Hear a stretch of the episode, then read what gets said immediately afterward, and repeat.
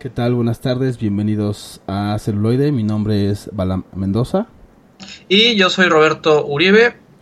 Nuevamente nos encontramos en un domingo más para platicar un poco de cine. Y hoy les traemos dos visiones bastante peculiares, por así decirlo, dos reconocidos autores, uno, uno ya consagrado y la otra yo creo que se está formando camino, pero con, con paso bastante firme.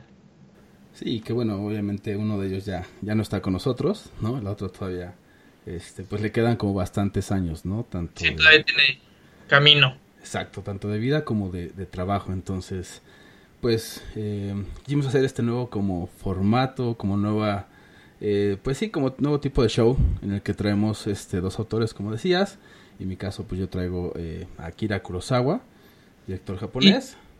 Y, yo traigo a Sofía Coppola. Que pues también es este, el nombre les va, bueno, el apellido más bien, ¿no? Les va, les va a sonar. Sí, pero justamente este, yo la, la escogí a ella pues para dar, digamos, una, una distinción y a pesar de que el apellido Coppola pues pesa mucho en el cine y este, creo que ella ha logrado formar su propio lenguaje y apartarse un tanto de, lo que hace su papá. Sí, y eso también es algo bien interesante. También estaba este, ligándolo un poco como episodios anteriores, que pues es algo que usualmente hacemos. Em, por ahí se acuerdan del, programa que hicimos sobre Tarantino, pues de hecho ahí estuvieron saliendo un, tiempo, ¿no? Una temporada estuvieron, fueron pareja, entonces me hizo, se me hizo curioso, ¿no? Que, también lo hayas elegido, pero también creo que, que es cierto, ¿no? Eh, si bien es, es este, hija de, Francis Ford Coppola, sí su visión es, es, muy distinta, ¿no? Como también incluso las temáticas que ella expone son, son distintas, ¿no? A lo que a lo que hace su papá y eso es interesante, o sea, no es como, ah, pues voy a hacer este, como lo mismo. Lo mismo que hace mi papá. Exacto, voy a, a, tomar su visión, sino más bien voy a crear como la mía, ¿no? Eso, eso es interesante. Sí, y este, bueno, también es una directora bastante versátil, o sea, ha hecho videoclips, entre ellos este uno con los White Stripes, que creo que es el más conocido de los White Stripes, si no, es el más conocido, por lo menos es el más reproducido. ¿Cuál es el de Seven Nation Army o qué? no, no, es donde está bailando la, la hija de este Steven Tyler. Ok. No es cierto, no es, no es la hija de Steven Tyler, es este... Ah, se me fue ahorita, no puede ser. Bueno, la hija de, algún artista conocido. Ajá, I, I don't, you, I don't what to to my, with myself, de los ah. White Stripes. Ok, ah, claro, sí, sí, sí, sí, por supuesto, sí, es más, todavía más reconocida. No sabía, fíjate, que, que la haya dirigido, que lo había dirigido esta Sofía Coppola. Sí, sí, sí, entonces tiene, tiene cosas bastante curiosas, peculiares, este, de las cuales les hablaremos un, un poquito aquí. Sí, y, por la parte pues de, Kurosawa, pues eh, es como uno de los eh, directores, ¿no? Que también abrió mucho el cine japonés hacia, ah, pues hacia Occidente, ¿no? Hacia Europa, Estados Unidos. Y, y, es curioso porque, aunque también recibió como fuertes críticas eh, durante su, su sus primeras épocas sobre todo y también cuando incluso quiso ahí estar en, en Hollywood todo tuvo como una trayectoria ahí este sí sí logró hacerlo no al final eh, pues muchas personas incluidas pues al menos yo eh, llegamos como a conocer el cine no japonés eh, o él fue la puerta de entrada al cine japonés precisamente por él no por Kurosawa que llegó hasta como decía hasta occidente abrió como todo ese camino y además pues tuvo literal toda una vida en el cine, ¿no? O sea, desde sus inicios que fue asistente de director, ¿no? Entonces... Es, es, una persona que yo creo que se hizo en terracería, ¿no? Sí, de hecho, o sea, sí, sí la verdad le, tocó de todo, es ser este, asistente de director y eso también conlleva pues una serie de responsabilidades y este y también ser escritor. Entonces es algo, por ejemplo, ser escritor de guiones nunca lo dejó de lado, ¿no? Siempre estuvo ahí, aunque a veces este, no los dirigía él, ¿no? También, también lo llegó a hacer, ¿no? Como para otros directores. Entonces sí, la verdad es que le tocó de todo y sí, se formó, este, pues como dicen, ¿no? A, golpes, este, a la, antigüita, ¿no? Y eso también habla mucho de, cómo es también su visión. Entonces, eh, hablamos un poquito antes, antes de, empezar el show, precisamente de eso, ¿no? Que, elegimos, este, como ya saben, siempre elegimos usualmente tres películas cada quien y son las que vamos tocando, ¿no? O desarrollando. Y en esta eh, ocasión, pues no es, no es la excepción. Y escogimos como algo similar, ¿no? Que a lo que hablábamos, que es una donde es como sus inicios, otra es donde ya sea en el caso de Coppola es lo más conocido. Exacto. Y, en el de Kurosawa pues es como algo al revés, ¿no? No tan conocido, pero que también es como otra parte de, de él y al final es como una de sus obras eh, pues como ya más, más madura. Que ya consagra, ¿no? Que ya consagra. Exactamente. Y pues, pues bueno, empecemos con, el cine. Basta de introducciones y pues vayamos con el cine de lleno.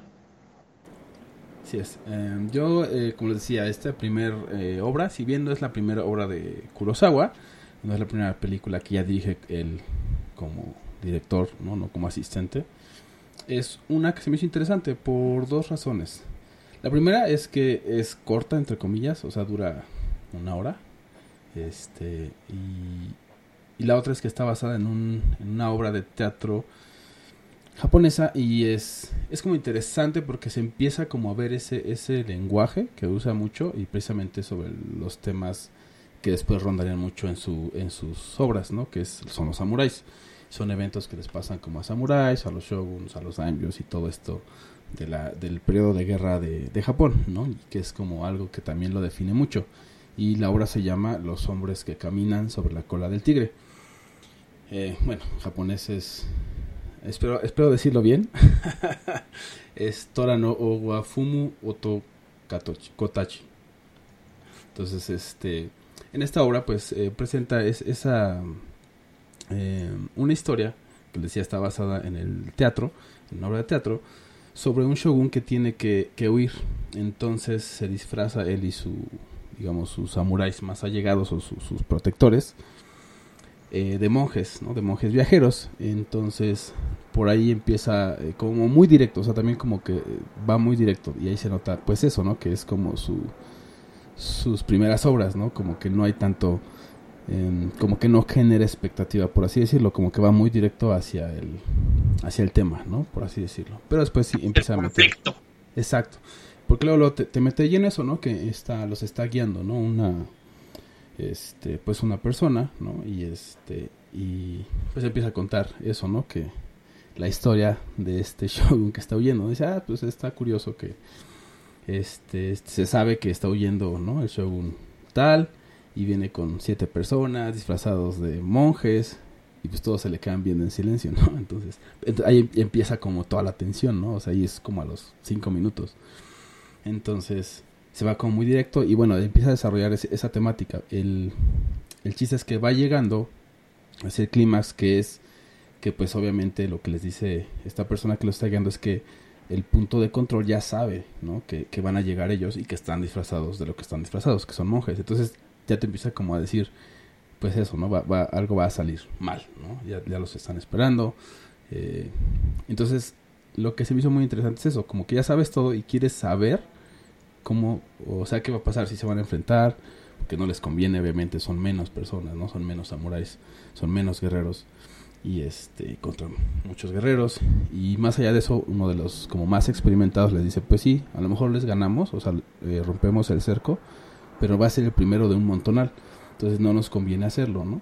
Entonces como que eh, juega mucho con ese con esa temática de, de, tener que jugar como el juego a largo plazo y no tan a corto plazo y con esa tensión de que pues ya el enemigo ya, ya, sabe de que están disfrazados.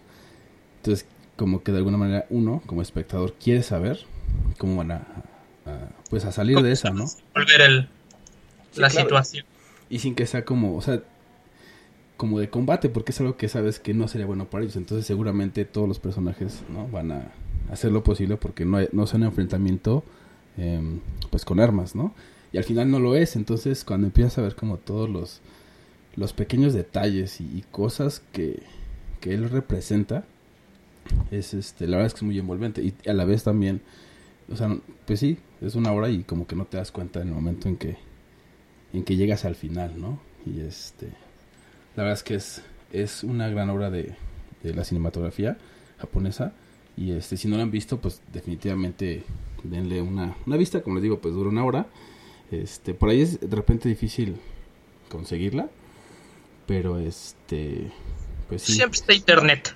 Exacto, siempre hay formas eh, de buscarla, ¿no? Y de, de, encontrar. Usualmente yo, por ejemplo, la encontré con subtítulos en inglés, lo cual pues obviamente no es lo ideal, pero bueno, ahora sí que es lo que hay, ¿no? Entonces, eh, pues eso, si, si, la pueden ver está excelente. Y vean esos como detalles, esa tensión, ¿no? Que siempre está ahí.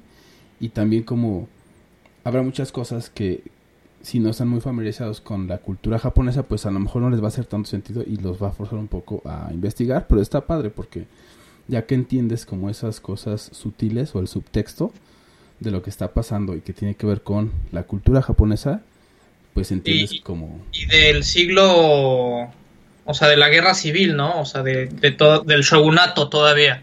Sí, del, del periodo de, de, guerra, este, ¿no? Lo que se le conoce Sengoku Jidai, ¿no? Que es el periodo de, de guerra de los, este, pues todos los daños, ¿no? Entonces, sí, claro, es, es, totalmente distinto a un Japón moderno, por ejemplo, que vamos a ver seguramente con, con Sofía Coppola en Perdidos en Tokio, por ejemplo, ¿no? Más adelante. Exactamente. Pero, sí es interesante saber como todo, todos esos detalles que tienen que ver del contexto, ¿no? El contexto es, como dices, esa época, ¿no? Eh, samuráis, están siendo perseguidos, el subtexto, todas las cosas que son culturales, ¿no? De respeto, de que aunque son eh, enemigos, o sea, no enemigos, eh, bueno, sí son enemigos, pero al final no lo saben, pero hay como muchas cosas que aunque sean personas que están siendo cuestionadas, tienen que tener y seguir un protocolo, y ese protocolo, digamos, es el que toma una relevancia muy grande en, esta obra, ¿no? Claro.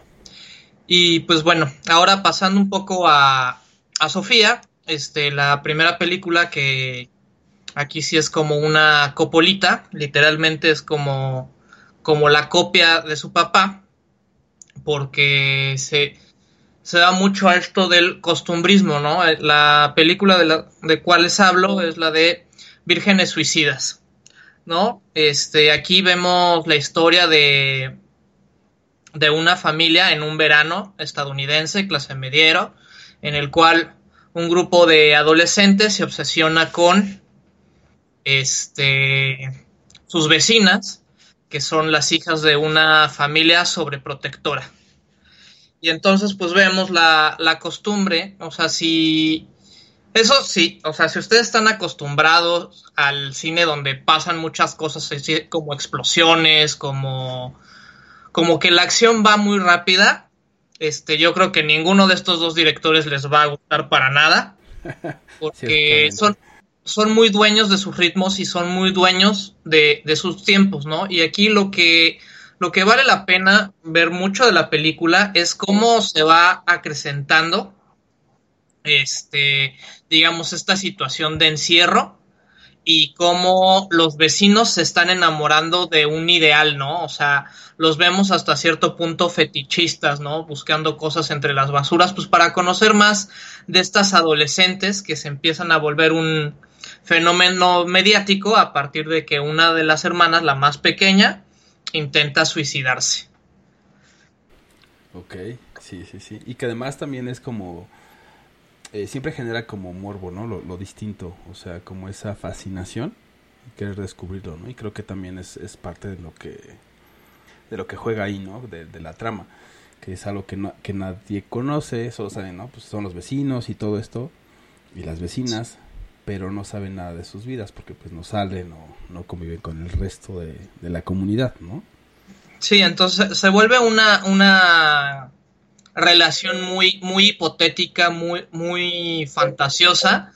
Y esta me recuerda mucho a una película de su papá que se llama The Outsiders o Los Rebeldes, ¿no? Que igual nos plantea una situación nada más que en los 50 en la cual la única diferencia entre estos barrios es que unos nacieron del lado rico y los otros nacieron del lado pobre, ¿no? Entonces vemos los conflictos que existen entre este dos grupos de, de adolescentes. Aquí igual nos mete la dinámica de adolescentes, nada más que aquí ya es este con un toque más femenino, ¿no? Porque todo gira alrededor de estas muchachas y prácticamente puedes marcar los cortes y las secuencias que, que maneja el papá. ¿No? También debemos de tomar en cuenta de que esta Sofía prácticamente nació y se crió en el cine, entonces ella está familiarizada con todo ese entorno, o sea, su papá la metió desde chiquita a actuar y también este creció alrededor de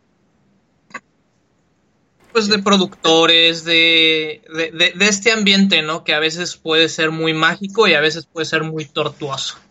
Sí, claro, y además también, por ejemplo, eh, recuerdo que salió, este, que la criticaron, ¿no? Ella salió como actriz en El Padrino, ¿no? Exactamente. En la, tercera parte, y pues ahí tuvo como críticas eh, negativas, ¿no? Muy fuertes, que también ella, ella lo consideró porque en algún momento ya dijo, bueno, pues me, me, gusta la actuación y toda esta parte, pero a partir de ahí como que es, no sé, como que algo cambió y dijo, no, mejor me voy a ir hacia la la dirección, ¿no? Y este y pues sí, digo, al final hay que entender eso, ¿no? Que pues estuvo ahí eh, con su papá, ¿no? En, el, en, los sets, en todo el periodo de, a veces de producción, de postproducción, ¿no? Como en todo todo el proceso eh, creativo. Y este y pues se le pega al final. Y pues creo que eso le pasa a cualquiera, ¿no? A todos. Eh, sí, claro. O sea... arte, ¿no? Al principio es, es imitar y ya después van generando su propia visión, su propia voz.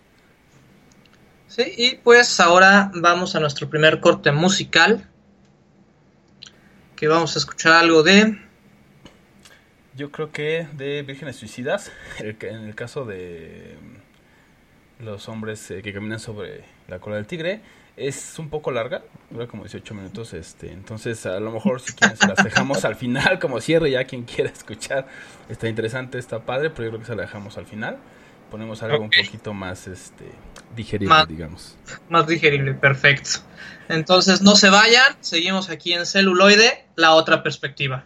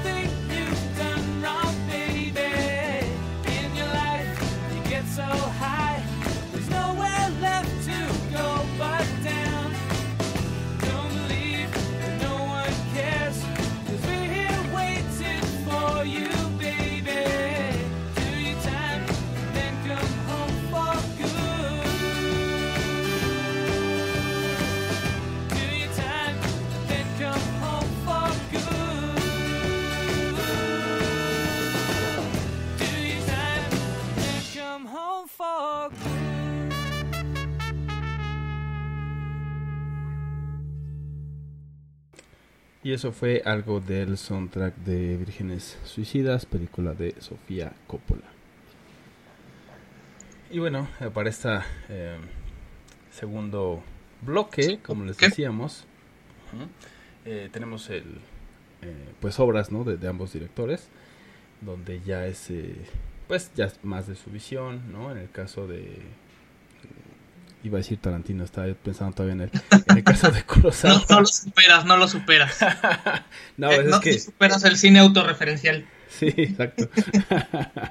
es lo malo de que sea mi director este favorito, precisamente seguido de, de Kurosawa, entonces este a veces me causa conflicto. Pero sí, hablando de, de Kurosawa, eh, la película que, que, vamos a hablar ahora se llama Dodeskaden pues esa como tal no tiene eh, una traducción, es una onomatopeya, precisamente como al sonido de, de los trenes. ¿no? ¿eh? ¡Nani! Exacto. al sonido de los trenes que hacen, ¿no? El, como el clac, clac, clac, clac, ¿no? Cuando van avanzando sobre las, sobre las vías. Eh, ese es el nombre de, de, del filme. Y es interesante porque, bueno, usualmente en mi caso, por ejemplo, me pasó mucho es que yo asociaba a Kurosawa con películas de samuráis, ¿no? Eh, claro. Y si bien hizo muchas, sí, también hizo como pues bastantes también sobre eh, samuráis. también sobre más bien de temas eh, más contemporáneos, ¿no? O sea, donde ya se ve un Japón más contemporáneo. Y en particular esta se me hizo interesante porque son como los eh, digamos, barrios bajos, pero pues muy, muy, muy marginados, ¿no? Como los... Eh, es un deshuesadero, digamos, un tiradero, este, en las afueras de Japón, de, perdón, de Tokio. Este, eh, lo que más interesante es que maneja muy bien como todas las tomas y nunca se alcanza a ver como el resto de la ciudad te hace pues dar como esa sensación de que estás como en otro mundo, como en otro lado y, y este y si es como muy bizarro por así decirlo no y sin embargo también te deja como muy eh, muy claro que estás eh, o sea que está en la realidad no que está en Japón que está en Tokio y todo esto pero de alguna manera también como que te hace dudar no de todo esto.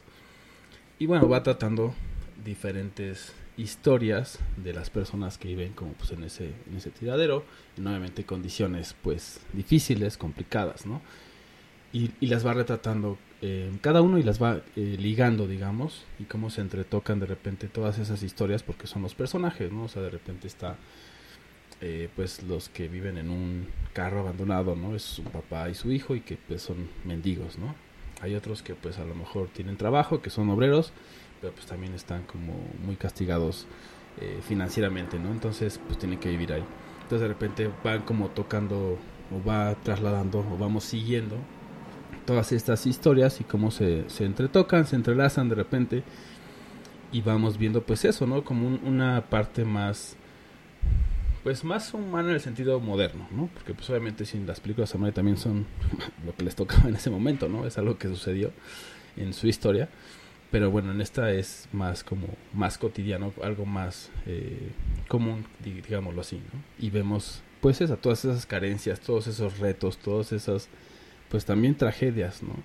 Y que también no te las matiza, o sea, sí te las pone pues bastante... Bastante cruda. Pues sí, cruda, o sea, es... Hay que entender algo también, ¿no? Es, em, así como lo que decías de, del lenguaje eh, de los dos directores, que es un poco más pautado, ¿no? Que no es tan, tan rápido, por así decirlo. Y en ese sentido también, este... De Kurosawa, pues hay que entender que también es un tanto teatral, ¿no? Tiene como esa parte teatral, ¿no? O sea, de repente algunas actuaciones tú dices, ah, está muy exagerado, pero es que así, así es como lo entienden ellos de repente. Entonces, eh, si bien está como ahí, o sea, sí te genera como toda esa ansiedad y toda esa crudeza de ver a las personas en esas circunstancias, eh, tampoco es, o sea, no te pone ahí sí, pues gore, ¿no? Ni nada así eh, choqueante, pero sí al final sí te afecta, o sea, sí te mueve, ¿no? Sí te hace que, pues digas, o sea, que te hagas, eh, que te sientas triste o preocupado, ansioso, etcétera. O sea, mueve todas tus emociones, ¿no? Tratando todos estos eh, temas y, siguiendo a todos estos personajes y como cada una de esas cosas y que a veces son súper, súper cotidianas, ¿no? En, y básica, literal, como se dice aquí en México, no, aquí en China, aquí en Japón, ¿no? O sea, literal cosas que les pasan a todos y dices, pues es que fuerte, ¿no? Entonces es, de 1970. Este, también eh, por ahí el tema de Dodescaden, lo que les decía esta onomatopeya, pues es porque hay un, eh, un muchachito que es precisamente con quien empieza y con quien termina, ¿no? Que pues está, tiene pues algún tema, ¿no? De, pues, de sus facultades mentales, entonces se sale, ¿no? Todos los días y regresa en la noche y haciendo el sonido de una locomotora, ¿no? Que es este Dodescaden y como si él fuera una locomotora va recorriendo pues este todos esos este, terrenos. O sea, prácticamente va haciendo chucu chucu chucu chucu chucu chucu chucu, lo que sería para nosotros los latinos. Exacto. Entonces él va diciendo Dodescaden, ¿no? Dodescaden y así va, como si fuera el tren, exacto. Y pues obviamente ahí vas como viendo, o sea, como que de ahí ya empiezas a ver un poco de qué trata, ¿no? Que es un poco confrontante, ¿no? Que es un poco, o no un poco, sino es más bien poco común, que no, se, no es algo que, que digamos es más fácil de entender, entre comillas, como el tema de los samuráis, como es un poquito más este, entendible, un poquito más digerible, o como que las tensiones o los eh, las tragedias y las problemáticas pues son distintas, ¿no? Y aquí te pone como todo esto, que es, es distinto, y este y se me hizo interesante. Y, sobre todo porque también es como muy su visión y ya, ya ves también cinematográficamente lo que te quiere decir no exactamente no hay nada por ahí como que estaba experimentando sino como que ya sabía lo que quería hacer y qué, qué impresión quería dejar en el público no sí claro entonces y y bueno el, el retratar Japón no yo creo que retratar Japón es algo que desde hace cientos de años, eh, este, todo lo que ha sido Japón y el mundo oriental le fascina a, los occidentales, ya sea por lo exótico, por lo, por lo misterioso, por lo romántico. ¿no? por lo este, diferente, ¿no? Ajá, existe una mística para, para el mundo occidental con todo, con todo esto. Cosa que, que, que, no pasó con China, extrañamente. O sea, no hay tanto romanticismo por lo chino. No sé cuál sea la, la, razón que por lo japonés. No, de hecho, desde el siglo XIX también las cosas japonesas eran más preciadas que las cosas chinas. Sin nada que ver con la calidad de los productos de cada uno. Sí, claro, porque también no existía todavía esa, esa manufactura que, por ejemplo, existe ahora, ¿no? Y lo, interesante, ya entrando este, en la segunda película, que es como la más famosa de, de Sofía, este, que es Lost in Translation, o como aquí se le conoció, Perdidos en Tokio. ¿No? Aquí, la verdad, para mí es una, es una joyita, o sea, es una, es una verdadera joya la película. La historia, tú podrás decir que es bastante sencilla, pero los momentos y la manera en la que está grabada realmente se hizo en menos de un mes y con un presupuesto bastante bajo, ¿no? Se hizo con 4 millones de dólares, que realmente eso para una película es, es bastante bajo, ajá, limitado. Entonces, pues, ¿qué es lo que tenía Sofía? Tenía un, un guion hecho por ella y tenía yo creo que a dos grandes actores, este, a Billy Murray y a Scarlett Johansson, que también, este, bastante joven. En ese entonces ella tenía 17 años en, en aquel 2003. Y, pues no era tan conocida, ¿no? Sí, también no era conocida. Por eso se, aventaba a hacer antes de, todo este mundo Marvel, de todo esto que conocemos de ella. Este le entró al cine de autor y le entró a, a películas que quién sabe si tuvieran o no éxito. Sí, claro, digamos, tenía que, salir un poco al, a darse a conocer, ¿no? Y eh, salir al mercado. Y creo que esta fue una de esas, de esas películas y creo que le, le fue bien, ¿no? Porque creo que también a partir de ahí empezó a tener más roles más foco, Exactamente. Le, dio bastante foco. Y digo, está al lado de, Billy Murray, que también para mí se me hace uno de los mejores actores, que lo puedes poner donde, donde quieras y, y va a lucir, ¿no? Sea una comedia, sea un drama.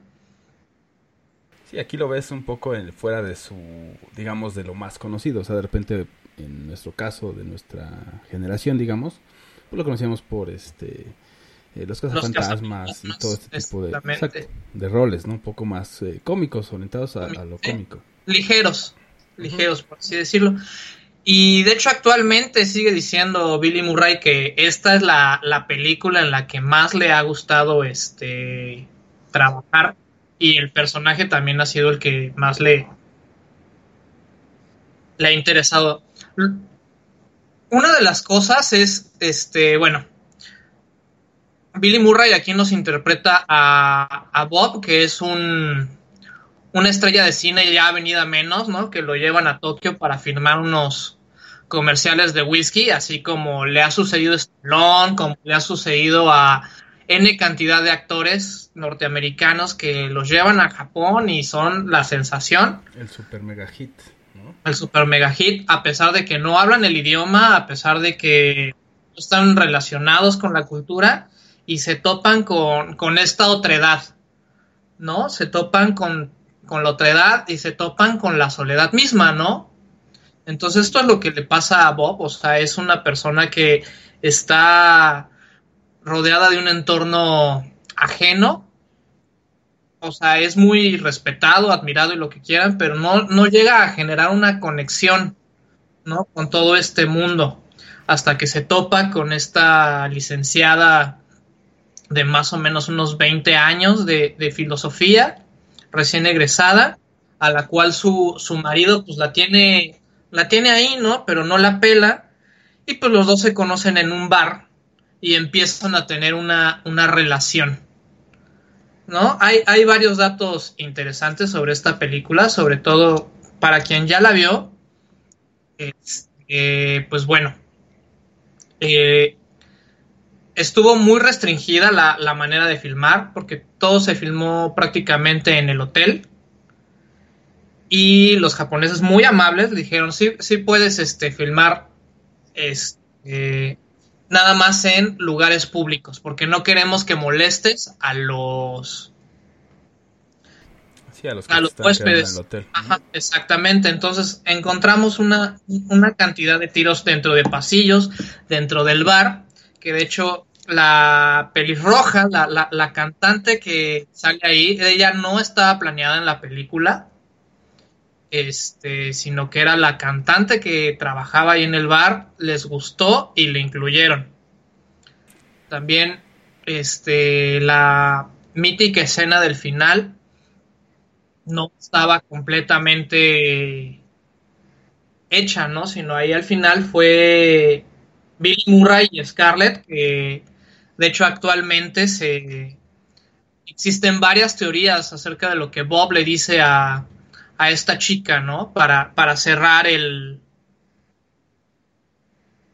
el ciclo, ¿no? De, la relación. Entonces, vemos una, una situación y vemos un, un, Japón, un Tokio muy romántico, vemos la, la, parte espectacular, que algunos dirían que es como Nueva York, vemos la cantidad de luces, vemos un Tokio de noche lleno de karaoke, lleno de, vida, pero todo gira alrededor de estas dos personas que están desoladas, ¿no? O sea, que a una no la ponen atención y la otra tiene toda la atención, pero no, no genera esta conexión.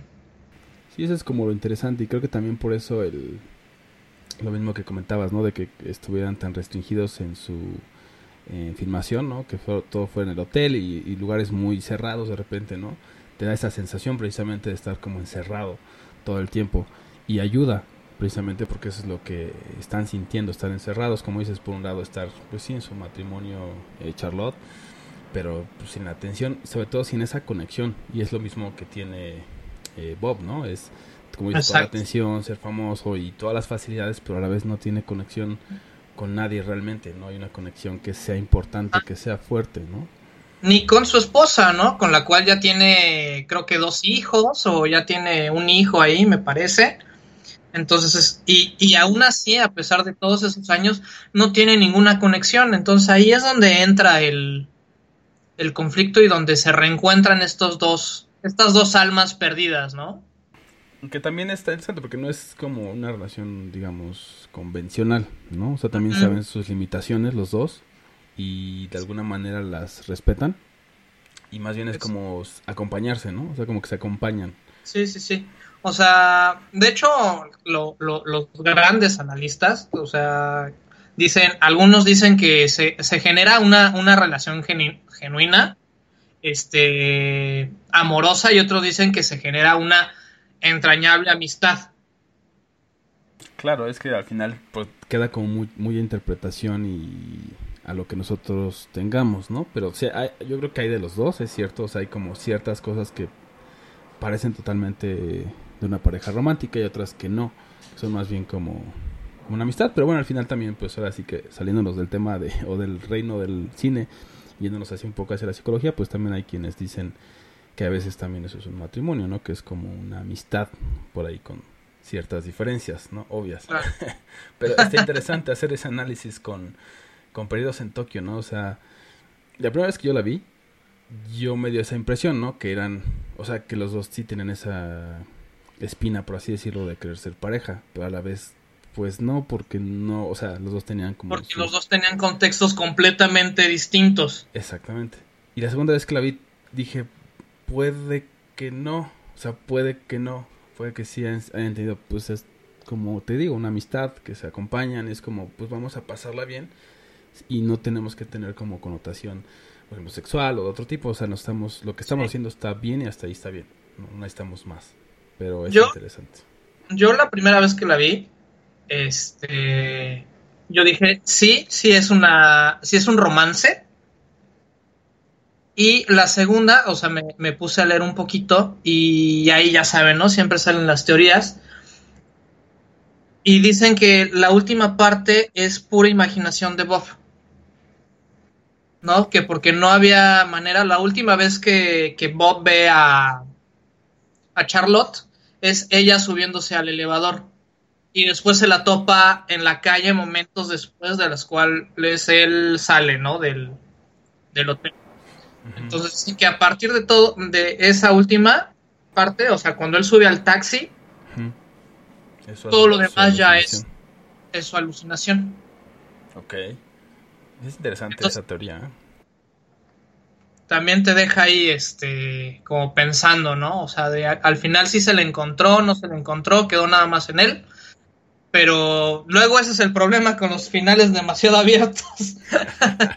sí, si no, pregúntale, este, bueno, igual saliendo un poco del tema, pues Inception, ¿no? Fue una de las que ahí en los foros y puedes ver todavía, ¿no? De repente discusiones recientes y todo. Bueno, de repente yo me meto. Y, y eso, ¿no? O sea, genera todo eso de está, está, este, está, está soñando o no está soñando, ¿no? Y al final, pues, ¿no?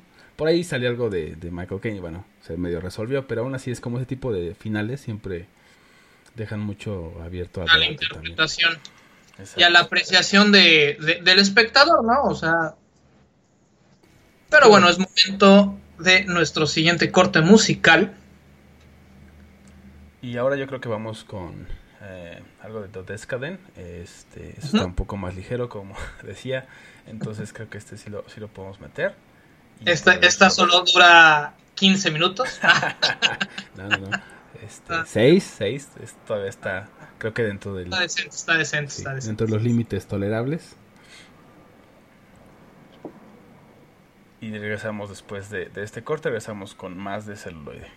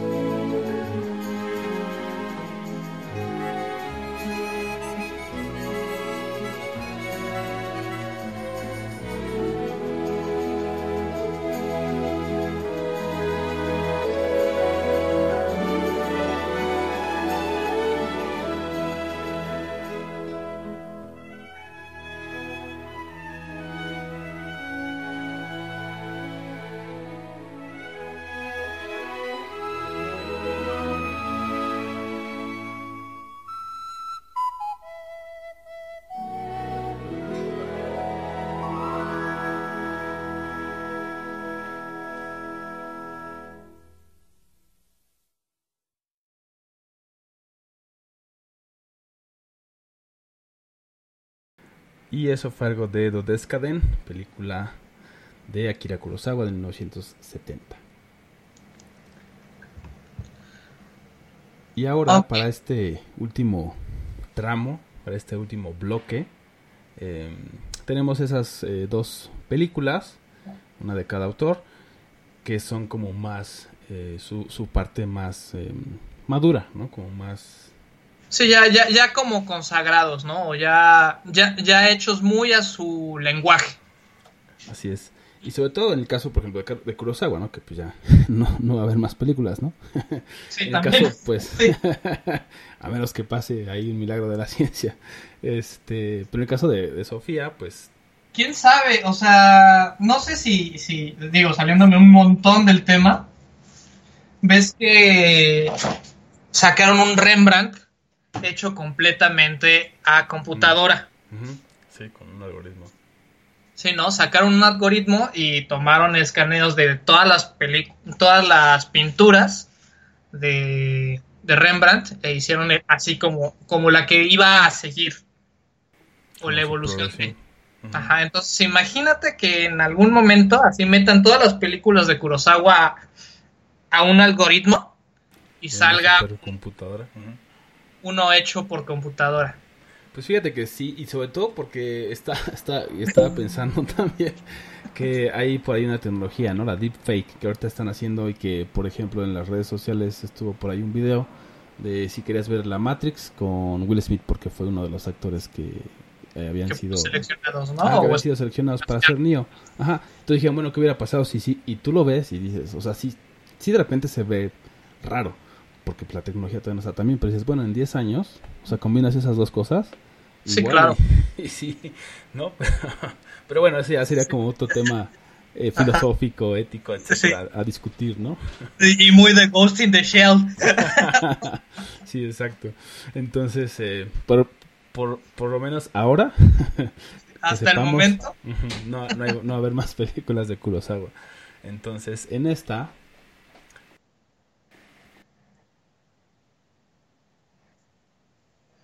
en esta, eh, pues sí es como ya su visión más, más consagrada y es una de sus últimas películas donde eh, pues otra vez regresamos al, tema con el que iniciamos de su primera película que tocamos aquí, que fue el tema de los samuráis, ¿no? Y toma eh, por ahí una, una, un personaje muy grande de, que, de la historia japonesa, que es Takeda Shingen, que fue un gran daimyo, y juega con esa historia, ¿no? Juega ahí con, con todo un tema de lo que está sucediendo eh, cerca a su, cercano a su muerte, ¿no? Durante ya sus últimos periodos de, de vida. Y se me hizo muy interesante porque hablamos de esto de la visión, ¿no? Que ya tiene como muy consagrada, como decías, ¿no? O sea, es, ya es, digamos, maestro de todo lo que hace, tanto del guion como de la cinematografía, las cámaras, incluso los actores el blocking, ¿no? Que es eh, donde vas a poner a cada actor y cómo se va a mover y todo esto. Entonces, esta, esta película de Kagemusha, ¿no? Que es La sombra del guerrero, precisamente habla de, de que ya está... Eh, ya está muy mal, está herido de, de guerra, queda Shingen, entonces encuentran a alguien que se le parece mucho.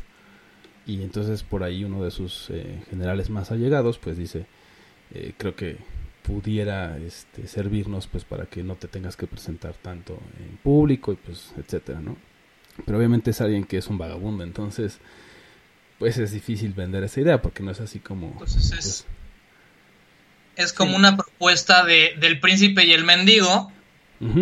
Y, y, sobre todo el tema de los modales y, del respeto no o sea de repente cómo hablan o sea, o sea sí es como la voz se parece pero no comanda respeto. Y eso es como súper interesante o sea, los japoneses son muy, eh, pues como le decía, ¿no? De muchas onomatopeyas, ¿no? El mismo japonés es así. Entonces de repente habla y pues no como... Y de, y de ademanes y de protocolos, ¿no? Esa era la palabra que buscaba, de protocolos. Sí, exacto. Entonces, pues de repente es como, pues sí, pero ¿cómo lo vamos a entrenar, no? ¿Cómo? O sea, no, no es tan fácil, ¿no? Y este, y por ahí, bueno, empieza a jugar con toda esa temática y empieza, empezamos a ver todo eso, ¿no? De cuando, este, sí tiene que de alguna manera eh, reemplazarlo o al menos aparentar que es él y este y en algún momento pues también él trata de huir porque dice pues yo no yo no tengo o sea yo no estoy buscando sus ambiciones no también es, como ah, Sí, es, es o sea, el, tema también no solo es de, ok, ya aprendí eh, modales o lo que quieras y todos los protocolos, más o menos, ¿no? Ya medio, digamos, del gatazo. Pero ahora falta el, otro tema, o sea, al final su objetivo Takeda Shingen era ser el, unificador de todo Japón en ese momento histórico que también hablábamos al, principio, ¿no? Cuando estaban en guerra, digamos todos, em, contra lo que quiere un mendigo, ¿no? Pues es comer o de repente es el oro, o sea, no tiene una ambición así de, de grande y tampoco es algo que se pueda, digamos, fingir tan fácilmente, ¿no? Entonces, todo, todo ese, em, toda esa situación, todo ese contexto es el que prevalece en Kagemusha y que por eso también se me hizo interesante presentar, ¿no? Y que, que si no la han visto, la verdad también es así un poco más este, accesible. Esa y la de Odescaden son un poco más accesibles. La primera sí es un poco más difícil de conseguir, pero en esta Kagemusha sí es este más fácil de conseguir. No, sí, y, el, y, el, y, el, cómo hacemos, ¿no? Que esta persona que es como de, de pueblo, este, con todos estos protocolos que, que, conviene el, Japón feudal, pues cómo lo adoptamos y más que nada pues para proteger a nuestro, a nuestro señor. Sí, así es, y hacer como todo lo posible, que en, algún momento sí se da como cuenta de eso, o sea, como todo lo que podría representar, ¿no? Si, si funcionara, digamos, el plan de este general, ¿no? De, ok, voy a representar a esta persona, ¿no? Que pues, al final se muere, y es, o sea, Takeda Shingen se muere, y entonces queda el, vagabundo, digamos, el doble, por eso es también el tema de, de Kagemusha, ¿no? la sombra de, el guerrero, ¿no? El doble de, y ahí entiendes el por qué le puso así, y este, y pues todo lo que podría representar también para el Japón, y todo esto, ¿no? Entonces está como muy, muy bien contada. De nuevo igual, ¿no? Si, si están como más acostumbrados al cine pues norteamericano de repente es mucho más rápido, mucho más incluso en algunos casos acelerado y acá en el, tema oriental y pues también con Kurosawa pues es un tanto más no necesariamente lento, pero sí tiene digamos un ritmo muy distinto, ¿no? Entonces, en esta no es la excepción y también pues por ahí creo que dura dos horas, creo que 20, no me acuerdo muy bien, pero sí es un poco larga. Entonces, si no están muy acostumbrados, no les diría que inicien con esta, sino a lo mejor con la con la primera de los hombres que caminan sobre la cola del tigre, porque pues al final dura una hora, ya digamos que si, si toleran esa, ya se pueden aventar eh, Kagemusha y van a encontrar como muchas cosas muy padres y van a ver como... Posiblemente los siete samuráis, ¿no? Bueno, esa está pesada, Sí, exacto, o sea, por ejemplo los samuráis también, si no mal recuerdo, también dura por ahí creo que tres horas o cercano a las tres horas. Sí, sí, sí, son tres horas. También por eso no la, no la incluí, que si bien es una de las más conocidas de Kurosawa, y que también es muy buena, y este no la quise mencionar por eso porque ya como que ha sido como muy discutida y todo esto no ah, otro otro tema interesante de Kurosawa por ejemplo este eh, de una película que no mencioné pero que por ahí va a ser parte de las recomendaciones es Yojimbo no ah claro. samurai que es Ronin y por ahí se contrata como guardaespaldas y bueno más bien ayuda a un pueblo. Esa esa película fue tan grande que, por ejemplo, en el tema de los spaghetti western, eh, Sergio Leone eh, hizo a Fistful of ah, Dollars, ¿no? Eh, por un puñado de, dólares. Y que en algún momento sí, sí, sí, las compañías cinematográficas sí lo demandó, porque fue así como literales. O sea, o sea es copia del carbón, ¿no? Exacto, del guion de Jojo Jimbo. Y sin embargo, pues, ahora sí, digamos, Sergio Leone, pues es el máximo exponente del spaghetti western, ¿no? Pero si nos vemos eh, más puristas, por así decirlo, exacto, ¿no? el, guion original y la idea original y toda la secuencia, y, y, de hecho por ahí, por ahí en YouTube un, una secuencia o un video, perdón, con que las tomas, que las comparas y sí, o sea, hasta el ritmo de repente es el mismo y dices, ok, entonces te habla de esa, de esa grandeza, eh, de cómo maneja el lenguaje cinematográfico y los ritmos también, ¿no? que fue imitado y fue exitoso. O sea, Sergio Leone también fue súper exitoso y, el, por un puñado de dólares también, a pesar de... Sí, sí, sí, sí, sí a pesar de... Fue, fue una... Ahí ya nos estamos metiendo en, en, en, terreno un poco escabroso, pero yo creo que tiene que ver es... Donde, donde un plagio o un, una cuestión de derecho de autor tiene mucho que ver con cuánta, con cuánto dinero le está sacando, ¿no? Al, fin y al cabo, porque, o sea, yo puedo hacer mi, mi versión de los siete samuráis con luchadores. pero si nada más la, la ven mis cuates. Claro pues no hay pedo, ¿no? O sea, en la vida, en la vida Kurosawa o la familia, los, los, herederos de, de, Kurosawa me van a, me la van a venir a hacer de pedo. Pero si con eso yo ya empiezo a darle la vuelta al mundo, empiezo a, a tener reflector, ¿no? Ahí sí dicen, ah, bueno, pues yo también quiero mi cacho de pastel. Sí, claro. Sí, ahí este, como todo este tema de en primera, pues de qué tanto, ¿no? O sea, al final eh, creo que en un momento lo hemos mencionado en los capítulos anteriores, pues eh, la evolución del cine y la evolución de, creo que de cualquier arte, pues también es un poco esa imitación, un poco mezclar. El tema es que aquí sí fue como muy, o sea, muy, evidente. Muy, evidente y, literal, o sea, fue copia, dijeras, fue inspirado por, bueno, es distinto, o sea, sí tomó a lo mejor eh, lo que hace Tarantino, ¿no? Lo que hace ah, Tarantino es toma de secuencias, toma escenas, las transforma y las hace a su voz y por eso es que no ha tenido como esas eh, problemáticas, ¿no? Pero en este caso, pues sí fue así, literal calca, ¿no? Entonces, eh, bueno, es, interesante el punto que mencionas, ¿cierto? Porque así es. Si, si te haces una copia, ¿no? De cualquier obra y no generas mucho dinero, pues, o ni siquiera revuelo, ni siquiera atención, pues... Ajá. sí, claro pues que nadie va a llegar ahí. Ajá. No, y, y hablando de robos y de plagios, hubo una noticia en en California, justamente en estas mansiones de Hollywood, en la cual un grupo de adolescentes este, se metían a robar a sus casas. Y esto le sirvió a Sofía como inspiración para la película que les vengo a presentar, ¿no? Que es de, de and Drink, ¿no? O Los Ladrones de la Fama, se conoció en Latinoamérica que nos platica una, una, historia de un grupo de adolescentes este, que se metían a robar a las casas de Hollywood, ¿no? O sea, seguían a la gente en, en Instagram, estaban al pendiente de, bueno, ahí todavía no existía Instagram, este, a, sus redes sociales, en Twitter y Facebook, y se aseguraban de que, de que no iban a estar en su casita y eso lo aprovechaban y se metían a robarles por lo que fuera, ¿no? Ajá. Lo que pudieran como pues, llevarse, ¿no?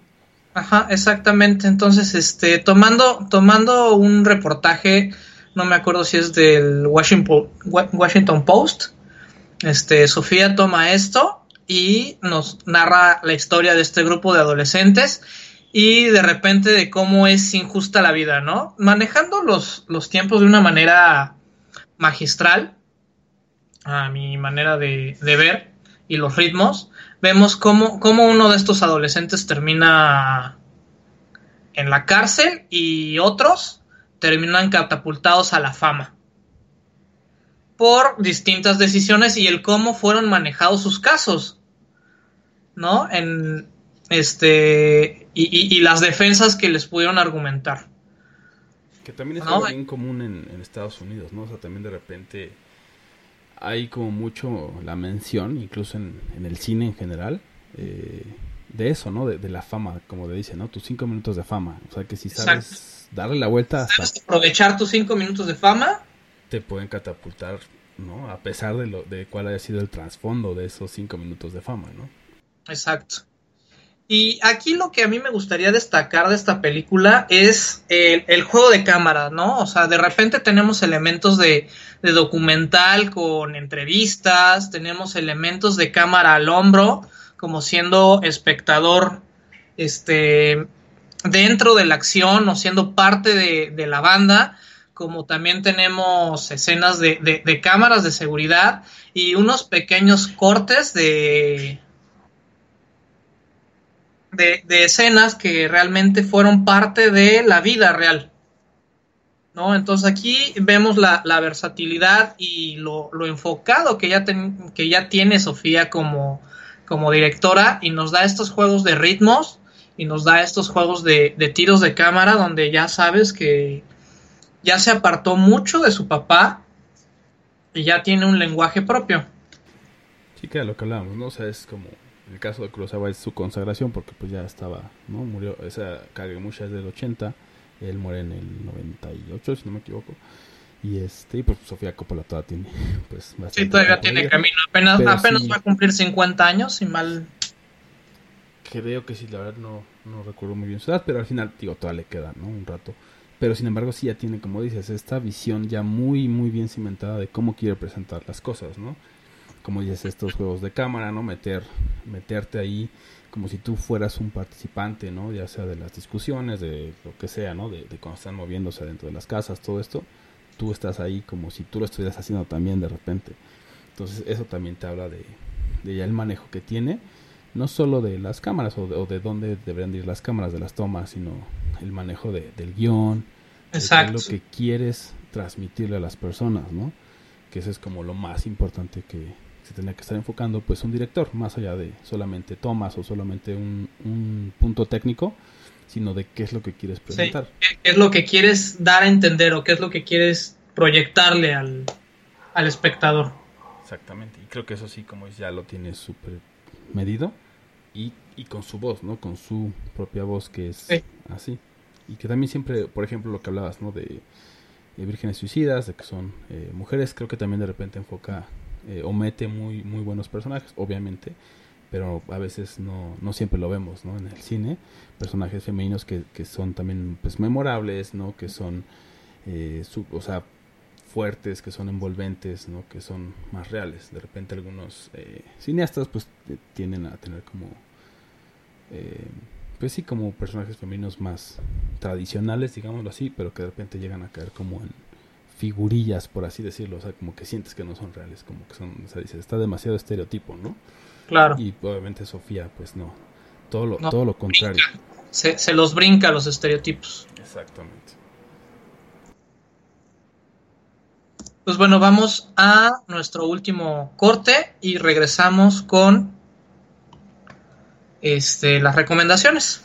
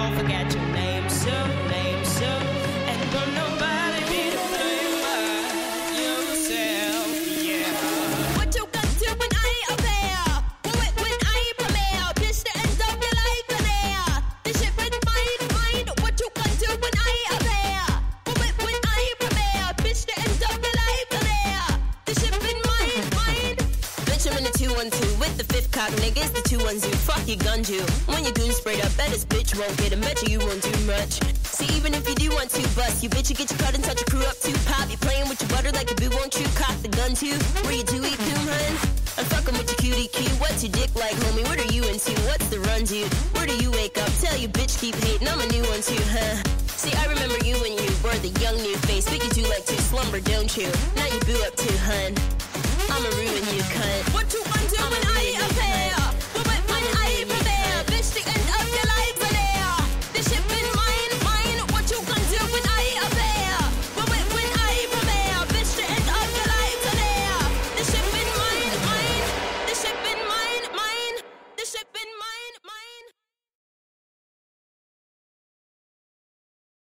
Y eso fue algo del soundtrack de The Bling Ring, de película de Sofía Coppola.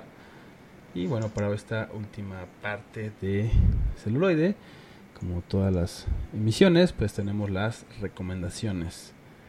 Eh, por mi parte, pues yo les quería decir, eh, precisamente si no han visto Los Siete Samuráis, que yo creo que mucha gente sí la ha visto, pero si no, pues es una de las paradas obligadas de Kurosawa. Eh, Yojimbo también por ahí, ¿no? Es como, eh, pues, como dices tú, una joya de, del Sí, cine sí, sí. oriental, el cine de samuráis. Entonces también el cine Kurosawa, también por eso. Y, las- y- y básica en Kurosawa. Sí, es, es definitivamente es este, es este básica, ¿no? Muy, muy buena.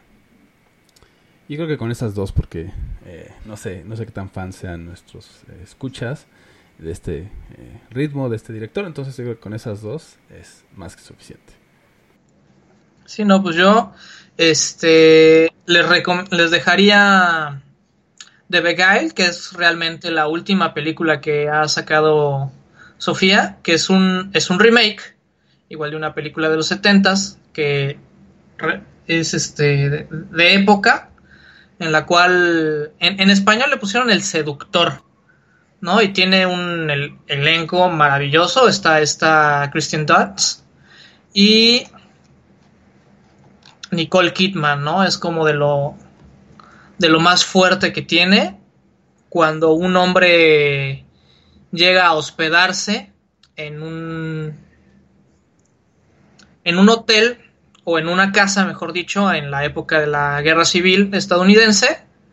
Este y está lleno de chicas, entonces vemos las peleas de todas las hermanas y de la madre por quedarse con, Este personaje. con este personaje.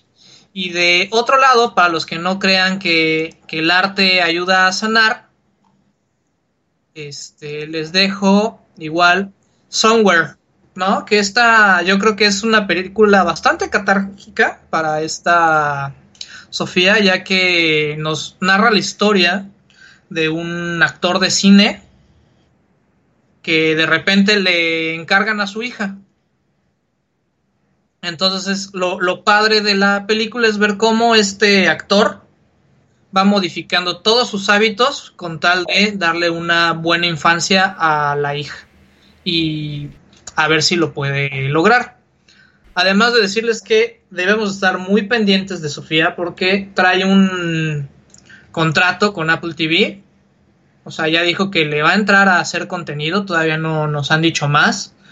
Este, pero se vienen se vienen cosas interesantes. Interesante, sí, pues al al final hay que ver qué es lo que tiene planeado, pero al final pues es, como ya vieron, pues una, una directora pues muy, muy capaz, que tiene como mucha visión, ¿no? También eh, incluso puede hasta atreverme a decir pues innovadora, ¿no? De repente cómo combina algunas cosas.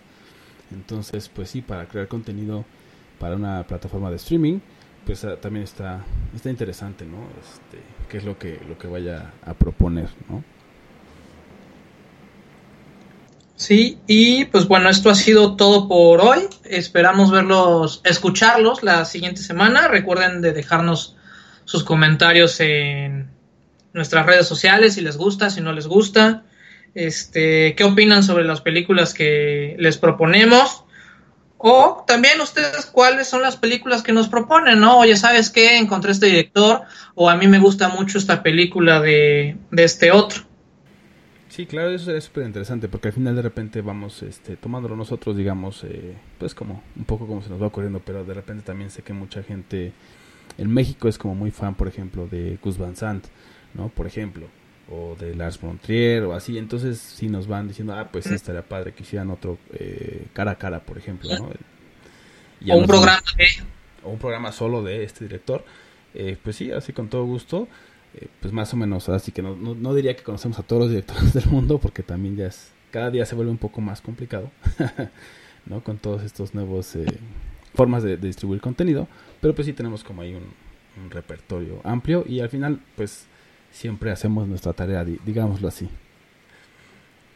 pues sí, sin más, eh, también les quiero recordar, tenemos por ahí la dirección de correo electrónico contacto arroba celuloide.live eh, también por ahí está el blog. en ese apenas estamos, yo creo que tenemos un par de blogs nada más, un par de posts, perdón, nada más. Eh, pero yo creo que vamos a empezar a, distribuir también contenido ahí, ¿no? Contenido original que les puede interesar. Y pues como siempre, pues agradeciendo que hayan estado con nosotros en Celuloide. La otra perspectiva, yo fui Roberto Uribe. Y yo soy, o fui, Bala Mendoza. Tengan buena tarde. Gracias y hasta la próxima.